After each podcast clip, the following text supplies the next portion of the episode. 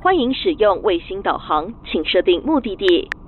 请系好安全带，带您前往电动车产业新世界。欢迎来到电动车新革命，带您发掘领先电车革命的无限新商机。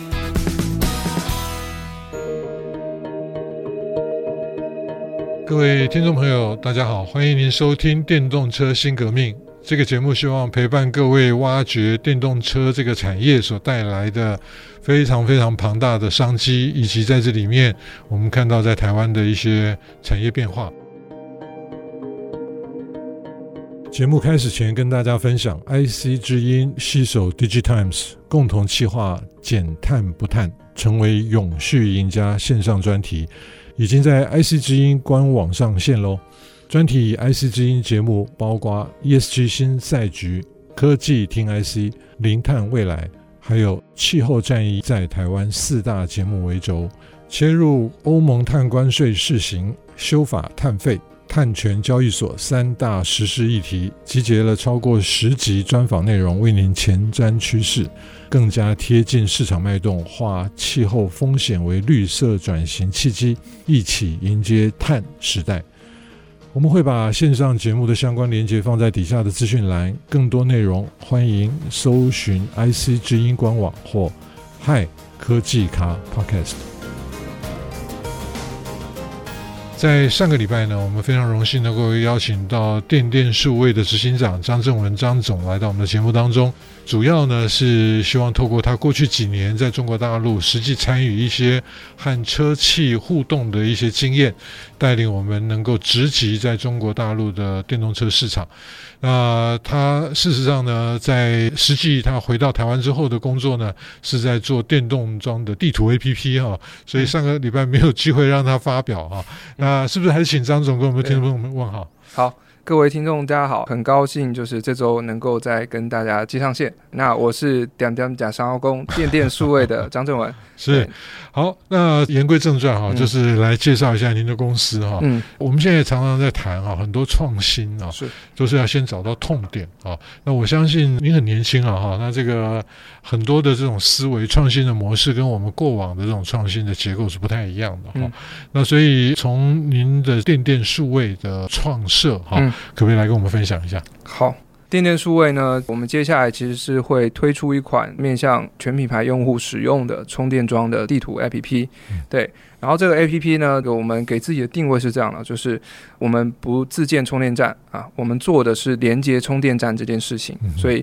我们希望去打造一个以用户为优先啊，以用户痛点满足为优先的充电站的资料共享的一个平台。那在这个过程当中，其实我们做的第二件事情呢，是说将这些资料整合以后啊，它必须要去提炼，然后跟抽取应用以后，它才会产生价值嘛。啊，所以我们这边其实整个团队里面有这种算法的工程师。然后也有曾经在大陆做产品经理的这种工程师啊，就是一起进来，我们去构建一个自己的 AI 的演算法，给到用户，就是说我们可以以这种三个好跟这个三个最，就是好放心、好聪明跟这个好控位。OK，对，那三个准呢，就是说这三个好，它其实都是我们实际去做一个这个 verification 啊，就是去做验证的点。然后截至目前为止啊，就是我们现在其实已经做了全台一千五百座的这个充电站，接近四千五百个这个快充跟慢充口的这个资讯整合。所以接下来我们预计应该会在九月底十月初的时候展开一些封闭的内测啊，去邀请大家来跟我们一起去体验跟使用这个产品。所以这个产品现在还没有上架？呃，还没上架。对，然后这个还在研发，是还在研发阶段。但我们接下来可以上我们店店的这个官网提交需求，那我们会邀请你们来跟我们去又来又来饥饿行销了。对对对，对，这个是从彼岸学过来的这种铺陈的方法。对，大陆那边就叫铺垫啊，就是我们出来之前一个阶段一个阶段一个阶段，对，然后我们前面是要有一些死忠粉嘛，对对对，死忠粉。对，我这个就不禁让我又想要回到对岸去了，是吗？是吗？因为您在 您在中国大陆一段时间哈，那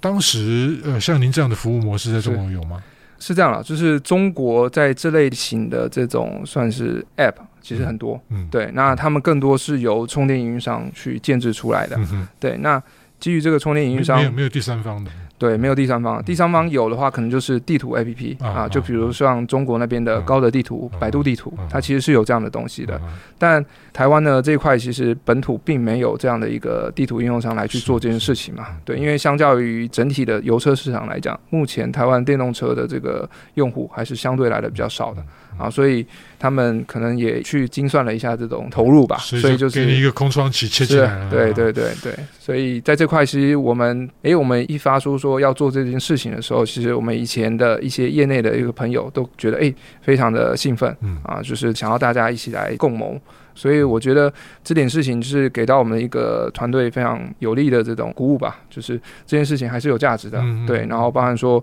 周遭旁边开电动车的朋友们也都认为说这件事情上台湾需要有人出来解决啊，所以我们就来做这件事情。对，我们来点点嘛走，对，对对对。这个电电这个名字很很对很很酷啊！这个台湾最大的一个工会就是电电工会啊啊。他们里面的这些会员的这个市值啊，大概是占了台湾股市的比重非常非常高的比例哈。那在国际上面的这个产业影响力也非常非常的大哈。呃，所以这个电电这个名字基本上当初怎么会给你们核准哈？这个我觉得有点 有点有点特别啊。不过我我觉得就是说，您刚刚提到哈，在中国大陆事实上这个工作是有人做的，嗯，但在台湾呢没有人做，嗯，那也就是说，我们常常是在这样的一个对比之下，我们会看到很多的产业机会，嗯，也就是说，在大市场的玩法跟小市场里面的玩法，因为小市场因为它还是必须要去考虑现金流的问题，啊，所以这个一开始往往大家都不太愿意去碰这一块，哎，看看有没有一个傻瓜愿意跳进来啊，结果你就是那个把那个痛点找出来，然后呢又整合这些大哥。哥们啊，因为我们在谈这个造车的过程当中哈，其实有几个势力，其中有一个就是新创。嗯，但是新创呢，我们从啊美国的经验当中啊，他们都是造车，嗯，对不对哈？Lucid 啦哈，Nikola 哈，这些新势力呢，基本上他们可能当初都切入了一个特殊的一个市场，但是呢，因为造车毕竟还是。不是那么容易的啊！那最近连我们看到，连 GM 的这个执行长都跳出来讲哇，很多的问题啊，福特啊，因为跟这个宁德时代合作嘛，结果弄得结果美国的这个政府高度关切啊，结果弄得福特现在也有点，嗯，好像有点 不晓得该怎么办了哈。所以呢，当这种旧的车厂跟新的车厂，那特别是这种造车的新势力当中，那你切出来一块，就是用地图，用充电桩的地图。啊，这个其实就弥补了整个生态系当中可能正好 missing 的那个 piece 啊，那就卡住了一个关键地位，而且在这里面创造很多新的服务。嗯嗯，啊，是未来的想法是什么？就是这个一层一层一层慢慢 对对对铺垫之后，是是是。其实我们理解这件事情啊，就是它是将用户的痛点分成三个阶段的。对，那我们第一个阶段其实做 app 这件事情是将所谓叫用户的。资讯混杂这件事情先去解决，嗯，对，因为我们发现说，在台湾用户找店找地图的时候，嗯啊，其实它往往是需要去多个 app 切换，嗯、然后多个 app 去登录这样的一个状态。那我们今天定位就是说，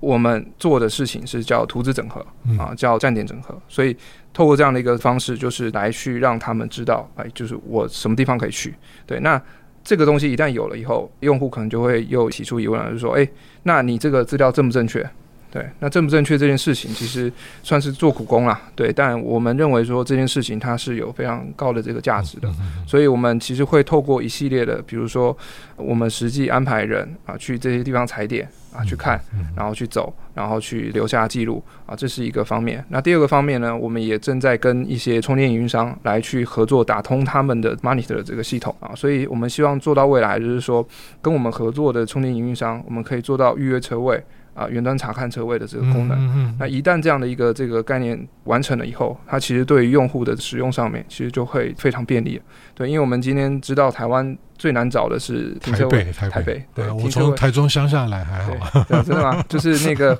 我们我们建的，我来台北开车真的很痛苦，对，对，就是停车位真的要找，不然就是说之前有一些我的朋友就是说，哎，他开电动车，然后他也找到充电桩的这个位置了，但是往往到了那边以后发现，哎。没有车位了，进不去啊！这种情况都常常会发生，所以我们认为说预约车位跟这个远端查看车位跟这个验证车位这件事情其实是非常重要的，所以这个是我们第二阶段会去做的事情。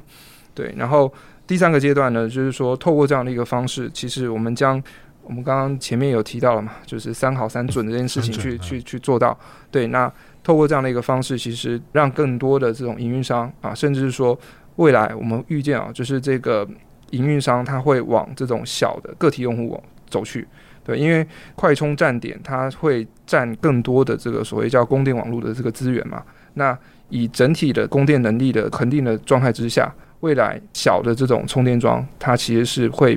如雨后春笋般的诞生的。嗯。那这时候其实就会需要有一些这种小微营运商来去做一个运用。那这些小微营运商，他们其实核心要的是什么？就比如说像今天小的这个餐厅，它可能门口有几个车的停车位，那。他今天有些客户就开电车嘛，嗯嗯嗯、那他其实可以透过吃饭的时间来去充一点电，他们也也 OK。那这个东西它其实就是像我说，美国有一些呃商业模式在转变的这个情况之下，他做的广告并不是我充电桩上面就直接摆一个这个广告。而是就是我在像 Google 一样啊，就是我做这种图资的导流的一个广告，嗯，然后吸引用户到有充电桩的地方吃饭，啊住宿，然后甚至游玩啊，然后这个其实是我们看到接下来台湾啊非常有可能发生的一个点，因为这点其实在韩国已经验证这件事情了。哦，是吗？对，韩国去年的时候就是慢充桩啊，相较于前年增加了百分之百。啊，就是目前整个韩国有十八万四千只的 慢充桩，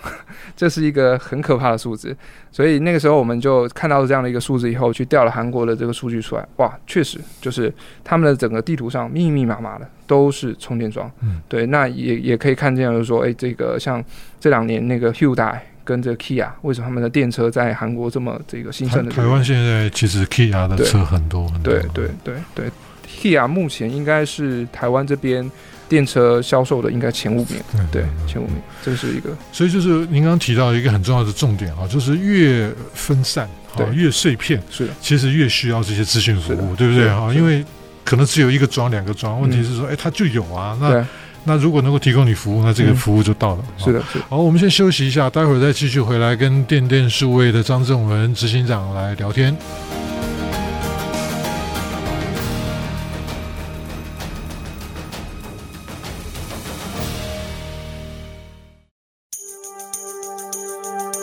各位听众朋友，欢迎您回到电动车新革命，我是主持人佘日新。在今天的节目当中，我们非常荣幸再一次的邀请到电电数位的张正文执行长。那在今天的节目当中，主要回到他的公司来聊哈。那公司在做电动桩的地图啊，地图的 APP。啊，诶，如果我们这样子乍看之下，看起来好像它的这个服务的深度并不是很深哈，就是提供图资啦这些。可是，诶，如果把它跟整个的创能到储能，嗯、那这个整个商模，那甚至刚刚包含上个礼拜我们所谈到的，哇，连美国现在连广告都进去的话，嗯、那这件事情就非同小可了。嗯，是的，所以在这点上面，我们认为充电桩跟充电站这件事情，嗯、它就可以理解成未来。移动时代的一个快速消费品的这种概念，关键的节点。对，关键的节点。就是我们以前在做商业咨询的时候，其实最常跟客户传递的一个概念，就是说今天怎么评价你一个产品它的这个好坏，怎么评价你要进入的我们叫赛道啊的一个好坏，其实就是关键，无非就看几个，第一个是市场的天花板足不足够高啊，market size 足不够大，二呢就是说这个东西它在你消费者的这种。这个使用或者说复购频次足不足够高？嗯嗯，那我们认为现在看到充电桩这件事情，它其实就是一个频次非常高的一个东西。嗯、那现在以目前电动车的这种续航来说，一个月少说两三次的这个充电，那有了更多的可能就是甚至每天都会去做使用，对使用的状态。所以我们认为说它是一个非常好的叫我们叫 touch point。啊，就是这个触点。那一旦这个触点未来越来越多人使用电动车以后，它其实就会衍生出更多的一些这个商机在这个上头。嗯对，嗯嗯嗯。所以呃，因为刚刚休息之前谈了一些痛点嘛，对，就是说不管是别人忽略的，或者是说大家。不想投资，在那个阶段不想投资的哈，那哎，就可能有一些新创会愿意跳进来去填补这个空缺哈。那在这样的一个发展当中呢，电电当初的这个创立哈，那到现在，您觉得说外在的环境跟当初的这个创业初衷，甚至在这个 journey 的过程，一个是消费的 journey 啊，那另外就是你本人作为一个新创，在这一个过程当中，你随着这个时间滚动，外在环境的变化，你势必必须做出一些调整嘛哈。那跟台湾的这些比如说台达电，嗯啊，台塑这个新能源啊。